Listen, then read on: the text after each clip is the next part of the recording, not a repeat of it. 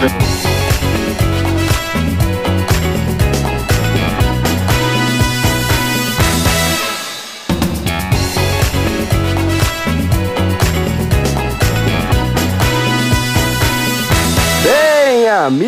Fãs inveterados da ficção científica em todo o mundo. Eu sou o Rodox transmitindo aqui do cantinho sem graça da nossa galáxia. Este é o episódio número 6 do Cabine de Comando. E caso você esteja nos conhecendo agora, este é um podcast sobre ficção científica, literatura e filmes. Nós falamos um pouquinho sobre a literatura fantástica, literatura de ficção científica e sempre com uma recomendação de aprofundamento do tema no final do programa. Na semana passada, se você ainda não ouviu o episódio, vai lá no seu agregador de podcasts preferido, tá no Apple Podcasts, tá no Spotify, tá no Google. E o episódio anterior foi sobre raças alienígenas que são inimigas dos nossos heróis, aquelas que sempre querem exterminar os nossos heróis. Então nós falamos sobre os Daleks, que é da série do Doctor Who, que como você sabe, está no ar aí uh, desde a década de 60, sendo transmitido pela, pela BBC, e tem as temporadas todas uh, no Netflix já, né? Falamos também dos terríveis e horrorosos Klingons que foram criados para a série do Star Trek. É, você que é aí tracker é, sabe de quem estou falando. Se você ainda não assistiu Star Trek, saiba que eu comecei a assistir recentemente. Olha, com vergonha estou dizendo isso e eu gostei. Gostei da série Star Trek. Estou gostando cada vez mais. Ontem, inclusive, eu assisti um documentário no Netflix chama Pelo Amor do Spock. É um documentário interessantíssimo sobre a vida de Leonard Nimoy, é, quando ele começou a fazer a série e como ele, ele assumiu praticamente um papel de liderança até dentro da série, mais do que o Capitão Kirk. Ele era famoso, mais famoso do que todos. E é um documentário muito, muito legal, fala da vida do, do Leonard Nimoy e sobre uh, as questões pessoais dele uh, com a família, com os filhos e tudo mais. É, eu recomendo essa série também para você, essa série não, esse documentário para você assistir pelo Netflix. E por último, nós falamos já no, no universo Star Wars, nós falamos do Sith, que são, como você sabe, os arqui-inimigos dos Jedi. Eles também usam é, sabres de luz, eles usam a força, só que para o benefício próprio, para ganho próprio, avareza, poder e tudo mais, né? Contrário, são os arquétipos dos, dos Jedi. E eu já queria mandar aqui um abraço pro meu amigo Juvenal, ele me escreveu lá de São Paulo dizendo que ficou extremamente desapontado com o pesquisador Antônio Pares, que descobriu que o sinal UAU não era nada além do que sinais causados por dois cometas na noite de 15 de agosto de 1977. É, amigo, isso foi muito desapontador. Se você também concorda com ele, escreva aqui pra gente. Você sabe, o nosso endereço é cabine de comando podcast gmail.com e também lá no Twitter, arroba cabine de comando. No programa de hoje eu queria trazer para vocês um assunto que não é tão ligado assim à literatura nem ao cinema, mas é um assunto muito interessante que trata sobre ciência e sobre aqui o nosso cantinho da galáxia, é o nosso sistema solar e um pouquinho mais além. Eu quero falar com vocês sobre planetas, exoplanetas, falar sobre os nossos vizinhos, quem são, como foram descobertos e um pouquinho de história deles. Então, sem mais delongas, vamos ao episódio de hoje logo após a vinheta.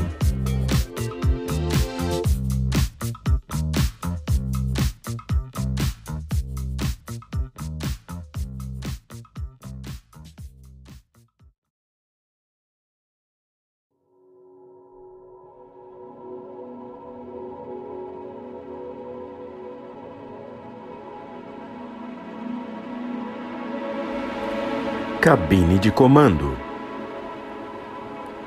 Episódio de hoje: Planetas.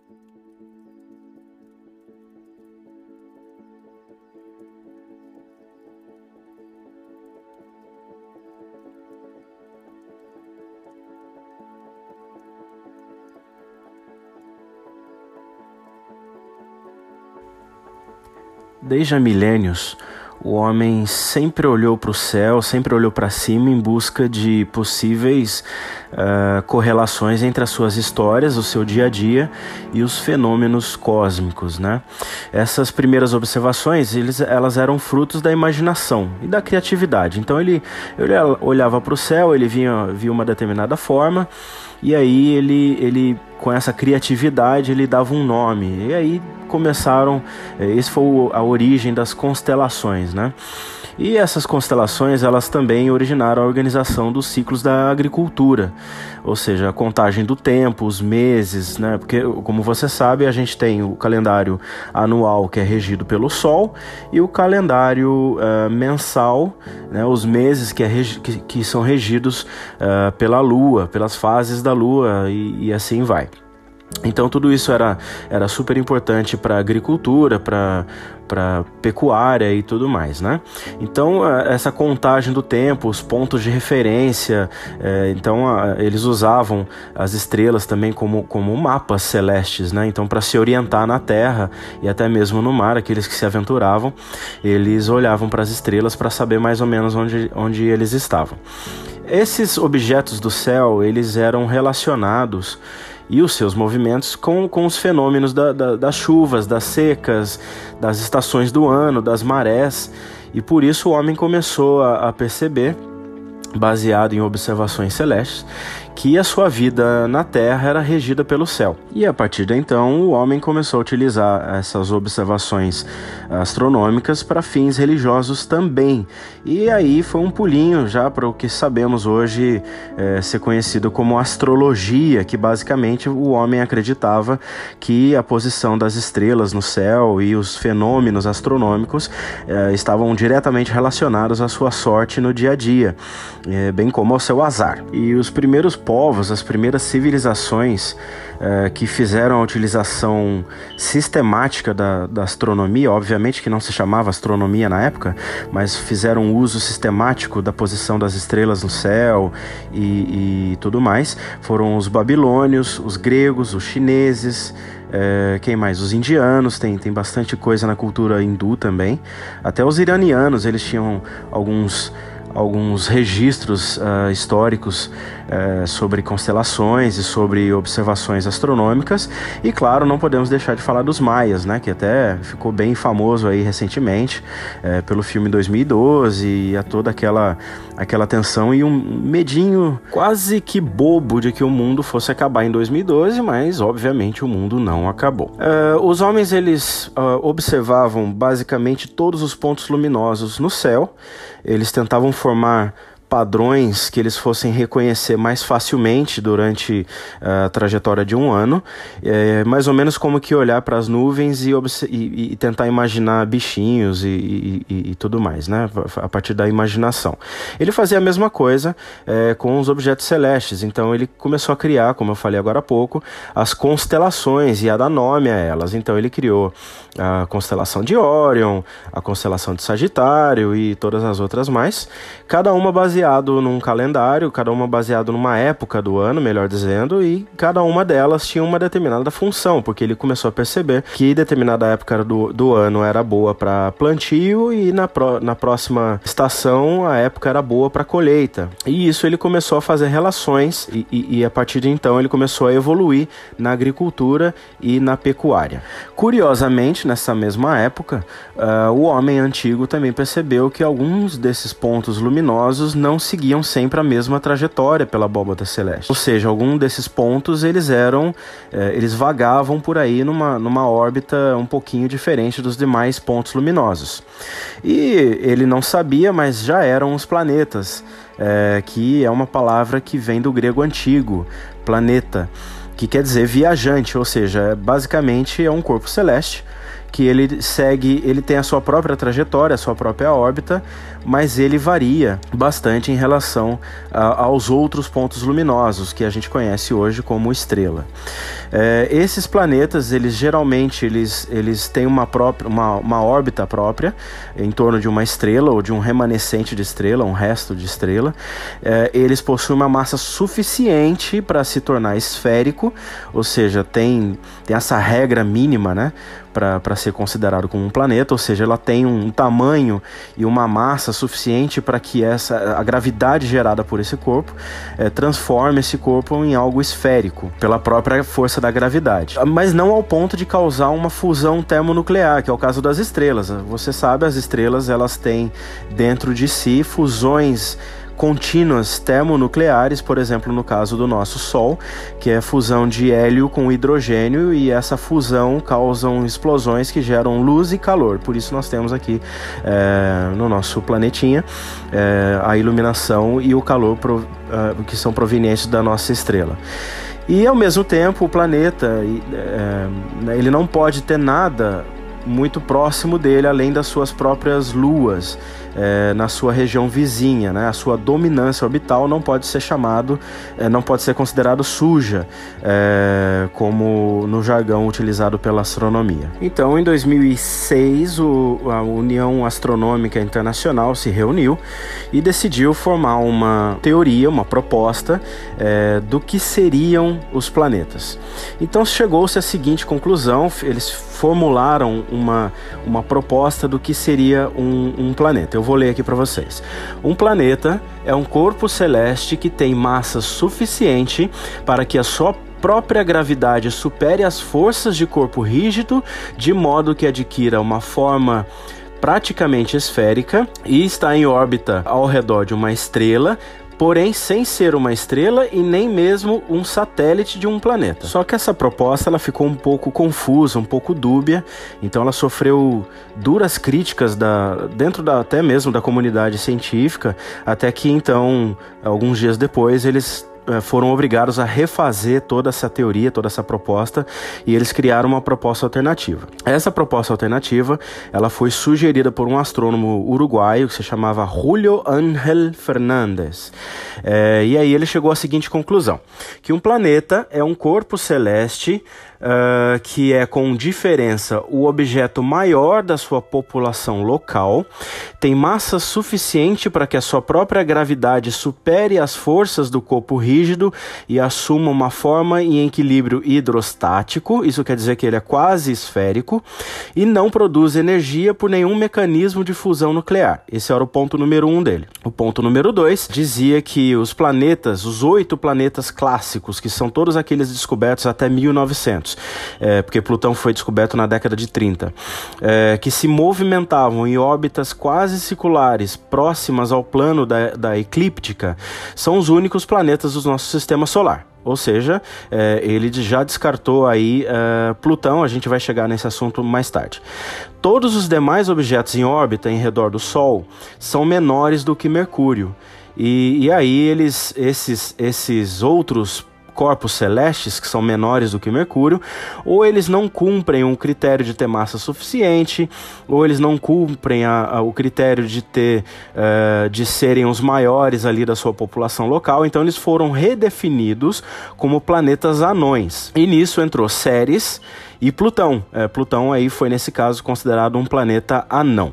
E outros objetos que são transneptunianos, ou seja, para lá de Netuno, é, é, que são, apesar de, ser, de serem grandes, eles, eles também pertencem a essa categoria. Todos os demais objetos naturais que orbitam ao redor do Sol e não cumprem nenhum dos critérios anteriores, eles eram, eles foram é, coletivamente descartados. Eles foram considerados como corpos pequenos do sistema solar. Então, em 2006, em agosto, 24 de agosto de 2006, ficou definido que o sistema solar ficou praticamente inalterado, constando de apenas oito planetas, sendo eles Mercúrio, Vênus, Terra, Marte, eh, Júpiter, Saturno, Urano e Netuno, e planetas anões, como por exemplo Plutão. É, Plutão então foi rebaixado de, planeta a planeta anão, e Ceres e os demais corpos do sistema solar, que são considerados corpos pequenos.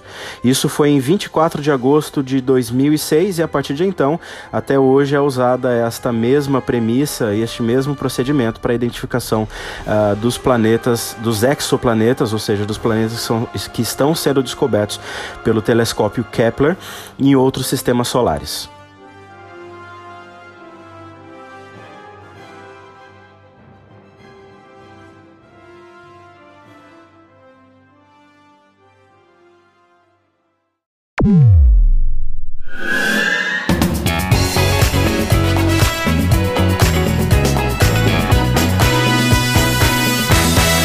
Muito bem, fãs pangaláticos da ficção científica em todo o mundo, já estamos de volta ao nosso segundo bloco do episódio de hoje sobre planetas aqui do podcast Cabine de Comando. Os nomes dos planetas que hoje nós conhecemos, eh, elas foram, eles foram adotados uh, da prática romana de nomeação dos planetas, que por sua vez provém dos antigos gregos e dos babilônicos e assim por diante. Então, na Grécia Antiga, os dois astros principais, uh, o Sol e a Lua, eles eram chamados respectivamente de Hélios e Selene. Então, o Sol era Hélios e a Lua era Selene. O planeta mais distante era chamado de Phaenon, que quer dizer o reluzente, seguido por Phaeton, que quer dizer o brilhante.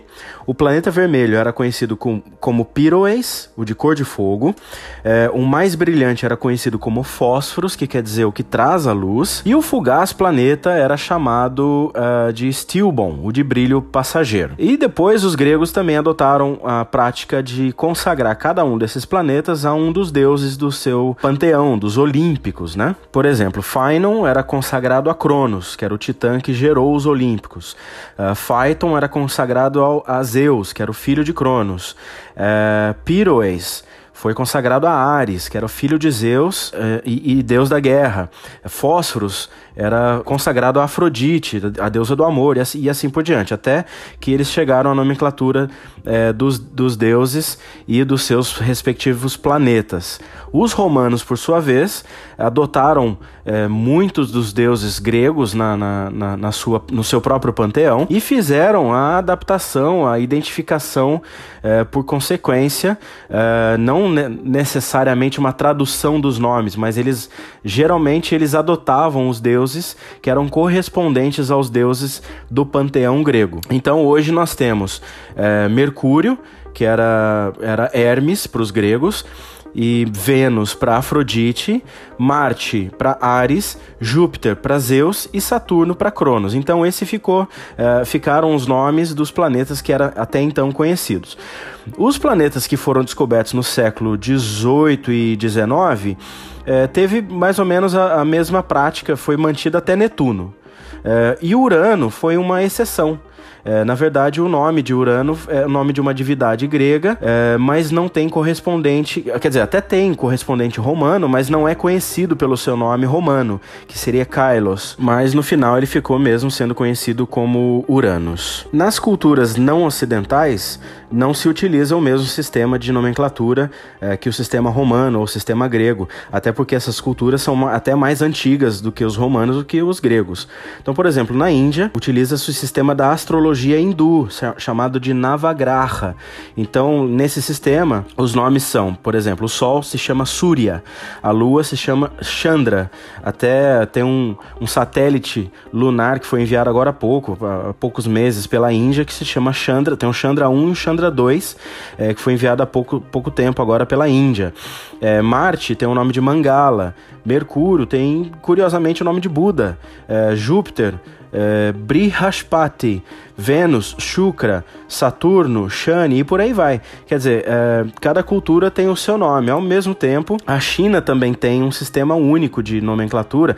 Não só a China, como também os, os países ali da Ásia que são historicamente sujeitos à influência cultural da China, como por exemplo o Japão, a Coreia, é, o Vietnã. Eles utilizam o mesmo sistema de nomeação, que é baseado no sistema dos cinco elementos da China.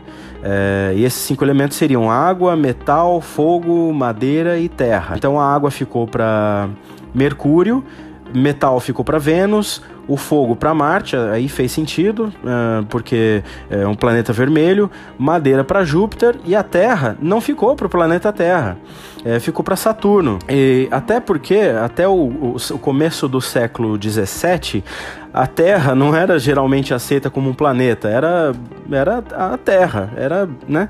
E a tradição de nomeá-la de Terra é, vem de que é, é, dedicado à parte seca e aí em contraposição à, à parte molhada que era chamada de mar ou de oceanos, né?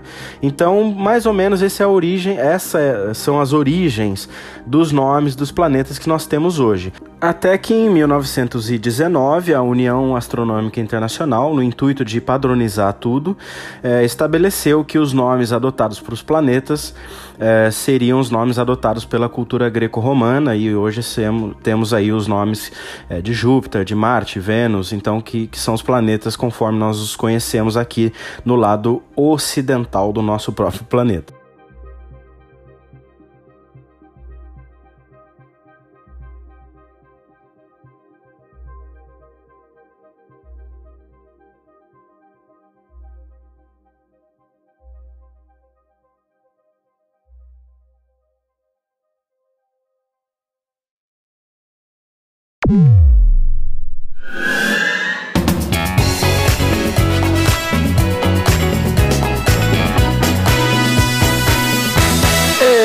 Estamos de volta, fãs pangaláticos da ficção científica, para o nosso terceiro bloco do episódio de hoje sobre planetas aqui no podcast Cabine de Comando.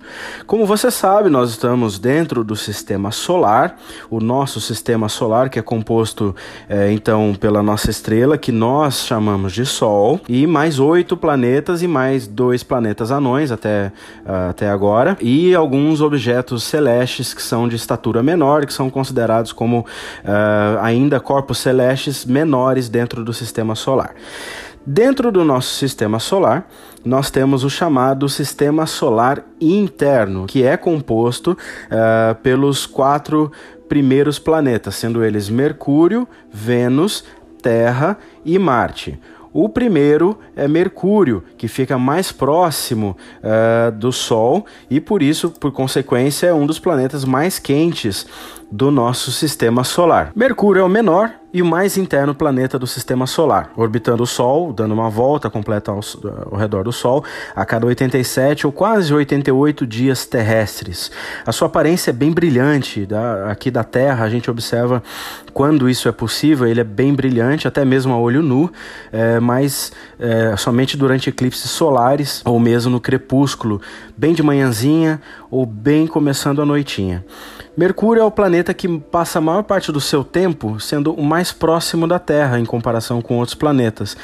Ao mesmo tempo, não se sabe muito a respeito do, do de Mercúrio, a respeito do planeta, porque os, os telescópios que a gente tem aqui é, na Terra, eles revelam apenas um, um crescente iluminado, um, um, sabe aquela quando a, a, a Lua está na, na, sua fase crescente? É mais ou menos isso, e isso, apenas alguns detalhes é, limitadamente são, são mostrados aqui pra gente. Aí foram mandadas duas espaçonaves para lá. A primeira foi chamada Mariner número 10, Mariner 10, que mapeou quase metade do planeta na década de 70 e mais ou menos em 74, 75. E uma outra que foi enviada em 2008, que se chamava Messenger, e mapeou mais 30% do, do restante da superfície do planeta, ou seja, uns 80% do planeta é mapeado uh, pela, pela, pelas duas espaçonaves que foram enviadas. Né? O último sobrevoo, inclusive, da Messenger foi em 2009, e aí a nave entrou em órbita do planeta e ela ficou mais ou menos um ano terrestre dando voltas e mais voltas ao redor do planeta, é, tirando fotos, mapeando e, e tudo mais.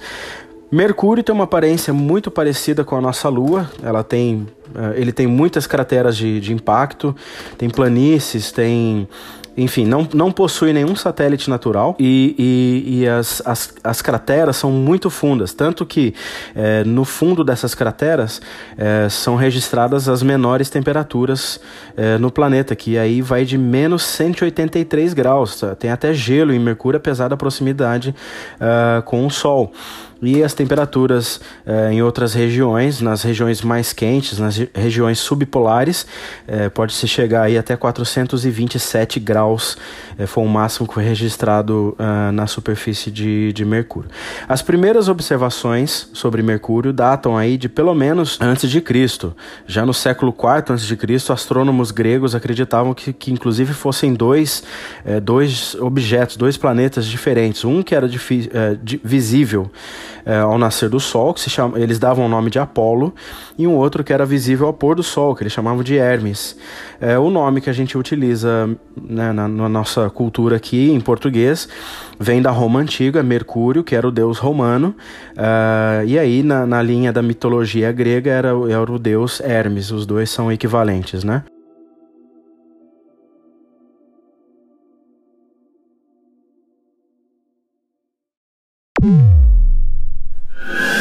Vênus é o segundo planeta do sistema solar em ordem de distância a partir da nossa estrela. E a sua órbita leva mais ou menos 225 dias terrestres, ou seja, a cada 225 dias, uh, Vênus dá uma volta completa ao redor do Sol. E o nome do planeta, como a gente comentou no bloco anterior, é uma homenagem à deusa romana do amor e da beleza, Vênus, que equivale a Afrodite no panteão grego.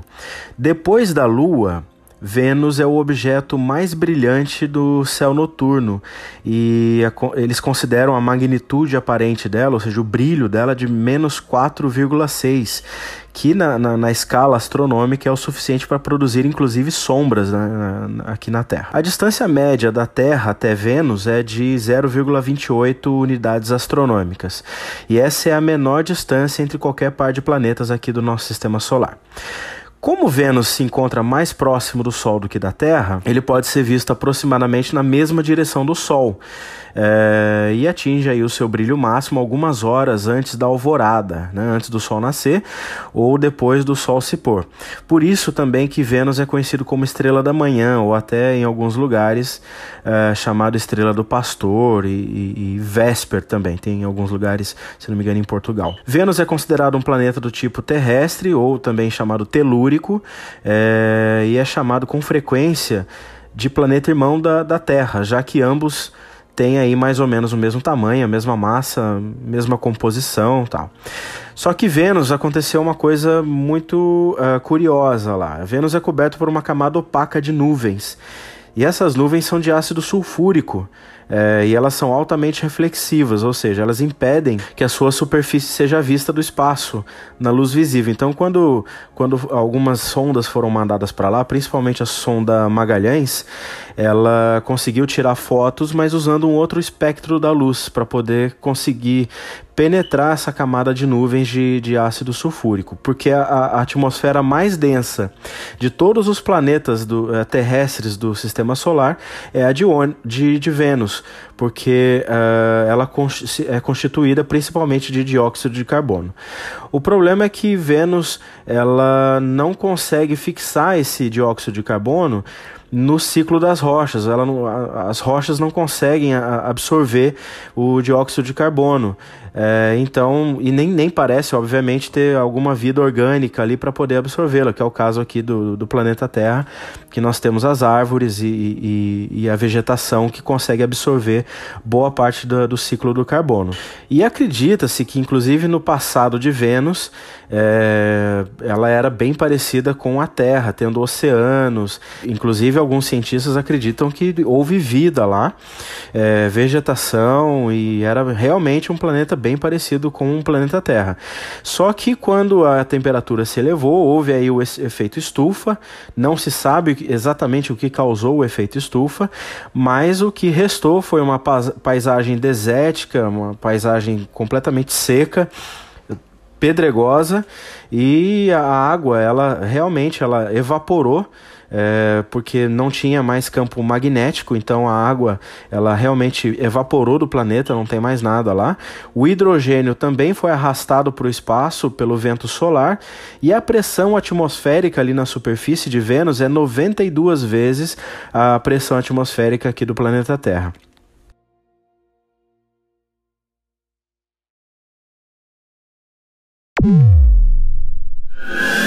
Enfim, chegamos ao nosso pálido ponto azul, o planeta Terra, que é o terceiro planeta a contar do Sol. É o planeta mais denso e o quinto maior dos oito planetas do sistema solar. É também o maior dos quatro planetas telúricos, os quatro planetas terrestres, né? Então a Terra é o maior deles, entre é, Mercúrio, Vênus, a Terra e uh, Marte, que seria o próximo. E muitas vezes a gente chama também o planeta Terra de mundo, nosso mundo ou planeta azul. É o lar de milhões de espécies, essas espécies de seres vivos, incluindo nós, os humanos, e até então, até onde se sabe, a Terra é o único corpo celeste onde é conhecida a existência de vida. O planeta se formou há 4,5 bilhões de anos, né, 4 bilhões e meio de anos atrás, e a vida surgiu na sua superfície aí mais ou menos um bilhão de anos anos depois. A partir de então, a biosfera terrestre se alterou muito por conta da, da, dos organismos que ali viviam né, na, nessa época. A atmosfera e outros fatores abióticos do planeta permitindo proliferação de organismos monocelulares e, e, e, por aí vai, bem como a formação de uma camada de ozônio, que, junto com o campo magnético terrestre, bloqueia a maior parte da radiação solar, eh, essa radiação solar que, que é prejudicial, né? E o que permite a vida aqui no nosso planeta. As propriedades físicas uh, da Terra, bem como a sua história geológica, a órbita uh, e tudo mais, permitem que a vida persista durante esse período aí. E ainda se acredita que alguns cientistas né, acreditam que a Terra pode suportar a vida por mais aí meio bilhão de anos. Né? Não é uma notícia muito boa, meio bilhão de anos numa escala uh, galáctica, numa escala universal, não é nada. É amanhã na, na história do do, do universo. Bom, mas enfim, isso é história para outro programa. A sua superfície, a superfície do planeta Terra, é dividida em vários segmentos uh, rígidos que são chamados de placa, placas tectônicas. Essas placas tectônicas elas se movem, né? E, e muitas vezes elas se movem umas sobre as outras ao longo de milhões de anos. Algumas vezes elas acontecem muito rapidamente, o que causam os, os conhecidos terremotos. 70% do nosso planeta é coberto de água, o restante é consistido aí de continentes, de ilhas, é, e dentro desses continentes e ilhas tem muitos lagos, rios, né, outros corpos de água que contribuem aqui para a hidrosfera do nosso planeta. Em média, a Terra leva mais ou menos 365,26 dias para dar uma volta em torno do Sol, uma volta completa. Esse, esse quebradinho, ponto 26, a cada quatro anos se transforma num dia a mais e por isso, por isso nós temos o ano bissexto no, nos nossos calendários, né? É, então, a cada 365 dias, nós damos uma volta completa no Sol e isso equivale ao nosso ano. O eixo de rotação da Terra, ela tem um, ele tem uma inclinação de 23 graus. Essa inclinação permite que o, o planeta tenha uh, as estações do ano, tenha verão, tenha primavera, tenha outono e tenha o inverno. Isso é devido à inclinação uh, do eixo da Terra. E a Lua é o nosso único satélite natural, uh, tendo aparecido aí na história do nosso planeta um pouquinho depois que a Terra foi, foi formada. E a Lua é responsável pelas marés, é a principal responsável, né? Tem, o Sol também é, mas em escala menor. A Lua é principal responsável pelas marés uh, aqui no, no nosso planeta. Ela estabiliza a inclinação da Terra, de certa maneira, e aos poucos ela está freando a rotação do, do planeta Terra. Isso é uma coisa gradual, mas que eventualmente lá em alguns bilhões de anos uh, vai fazer com que a Terra pare de girar. Os seres humanos utilizam grande parte dos recursos minerais da Terra em conjunto com os produtos também da, da biosfera. Mas, segundo o Guia do Mochileiro das Galáxias, o planeta Terra é praticamente inofensivo.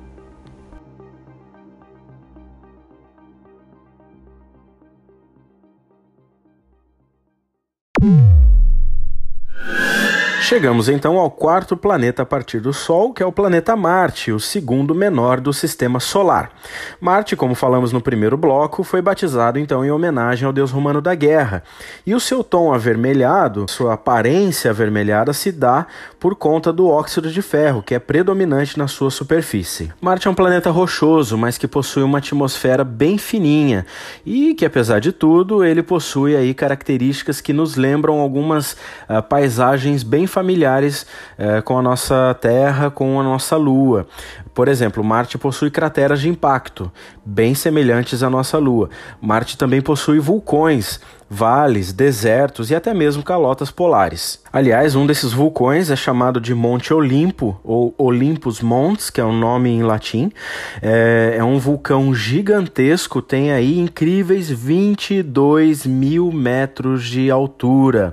É o maior monte da. é o segundo maior monte de todo o sistema solar e o maior monte presente em um planeta. Marte possui duas luas, a primeira se chama Phobos e a segunda se chama Deimos, mas elas não são exatamente circulares ou esféricas, elas mais parecem é, pequenas batatas do que uma lua mesmo propriamente dita, elas não são esféricas. E essas luas aí há é, é, cientistas que acreditam que elas podem ter sido asteroides que afinal foram capturadas pela força de gravidade do planeta Marte. O planeta possui aí pelo menos uh, dois habitantes, né? O primeiro, o Jeep de exploração Opportunity, e o segundo, o Curiosity. Esses dois ainda estão em operação na superfície de, do planeta, fazem pesquisas e mandam informações constantemente aqui para o planeta Terra, além de dois outros rovers que estão ainda uh, no planeta, mas que não operam mais. O primeiro, o Phoenix, que encerrou a sua operação em 2008, e o segundo, o Spirit, que terminou a sua operação em 2010. Por ter uma magnitude aparente aí de menos 3, uh, eh, Marte pode ser facilmente visto da Terra a olho nu, até mesmo pela sua coloração avermelhada. Dá para se uh, perceber essa coloração mesmo a olho nu é, essa magnitude de iluminação, vamos dizer assim, do, do planeta é, só é superada por Júpiter, Vênus, a própria Lua e o Sol. Até o primeiro voo, é, o flyby, bem sucedido sobre o planeta, que foi feito aí em 1965, mais ou menos pela Marina número 4, é, muitos especulavam, muitos cientistas né, especulavam sobre a presença de água em estado líquido no, no planeta Marte. Mas era apenas especulação. Até que em 2013 o, o rover Curiosity né, descobriu no, no solo marciano algo entre 1,5% e 3% de água na massa da da, superfície, ou seja, mais ou menos 33 litros de água por metro cúbico. E em setembro de 2015, cientistas da, da NASA anunciaram aí finalmente a descoberta de córregos, é, riozinhos sazonais com água em estado líquido na superfície do planeta, com base nos dados da Mars Reconnaissance Orbiter, que é um satélite que está na órbita do planeta. Desde muitos e muitos anos, até mesmo antes do final do século XIX, o planeta Marte tem instigado a curiosidade dos seres humanos. E não é de hoje que a NASA tem interesse no planeta, é, já tem mandado sondas e mais sondas, gastado os tubos de dinheiro com. com uh, missões uh, não tripuladas até para o planeta, mandou jipes de reconhecimento, os rovers, né? E ultimamente o multibilionário Elon Musk, é, fundador da empresa SpaceX, tem demonstrado enorme interesse em parceria com a NASA para poder enviar uma tripulação até Marte ainda na década de 2020, ou seja, bem próximo aí da gente, já provavelmente em, em poucos anos teremos seres humanos é, visitando o planeta Marte.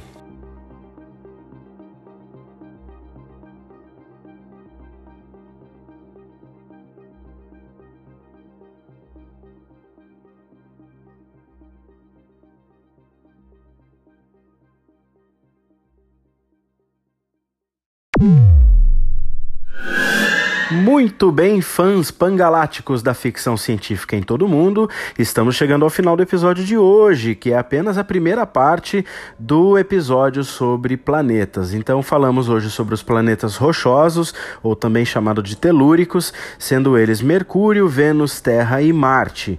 No próximo episódio, na parte número 2, vamos falar sobre os gigantes gasosos e também sobre a exploração espacial no que tange aos exoplanetas. A minha recomendação de leitura hoje vai para o livro do Marcelo Glazer, um livro que se chama A Dança do Universo.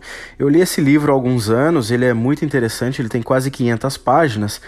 E a parte que eu estou indicando especificamente referência ao capítulo de hoje, ao episódio de hoje do podcast, é a primeira parte, que ele trata dos mitos de criação. Ou seja, ele fala das várias culturas, ou de muitas culturas, como que essas culturas entendem os mitos de criação e até chegar no universo conforme nós o conhecemos hoje.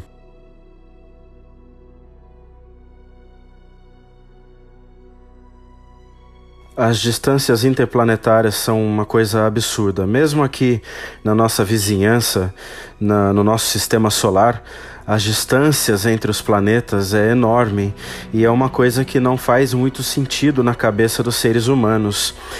Daqui para Marte, daqui para Saturno, daqui para Plutão, são distâncias gigantescas, são distâncias enormes e que parece que pela nossa tecnologia atual nós nunca chegaremos a um lugar desses, nós, simples seres humanos. E só nos resta esperar que a tecnologia se desenvolva de uma maneira que, ainda na nossa vida, ainda no nosso tempo de vida, nós possamos conhecer um pouquinho mais do nosso universo, um pouquinho mais do nosso sistema solar. Agradecendo a presença de vocês, a audiência e a paciência, muito obrigado pelos peixes e até o próximo episódio do Cabine de Comando. Tchau!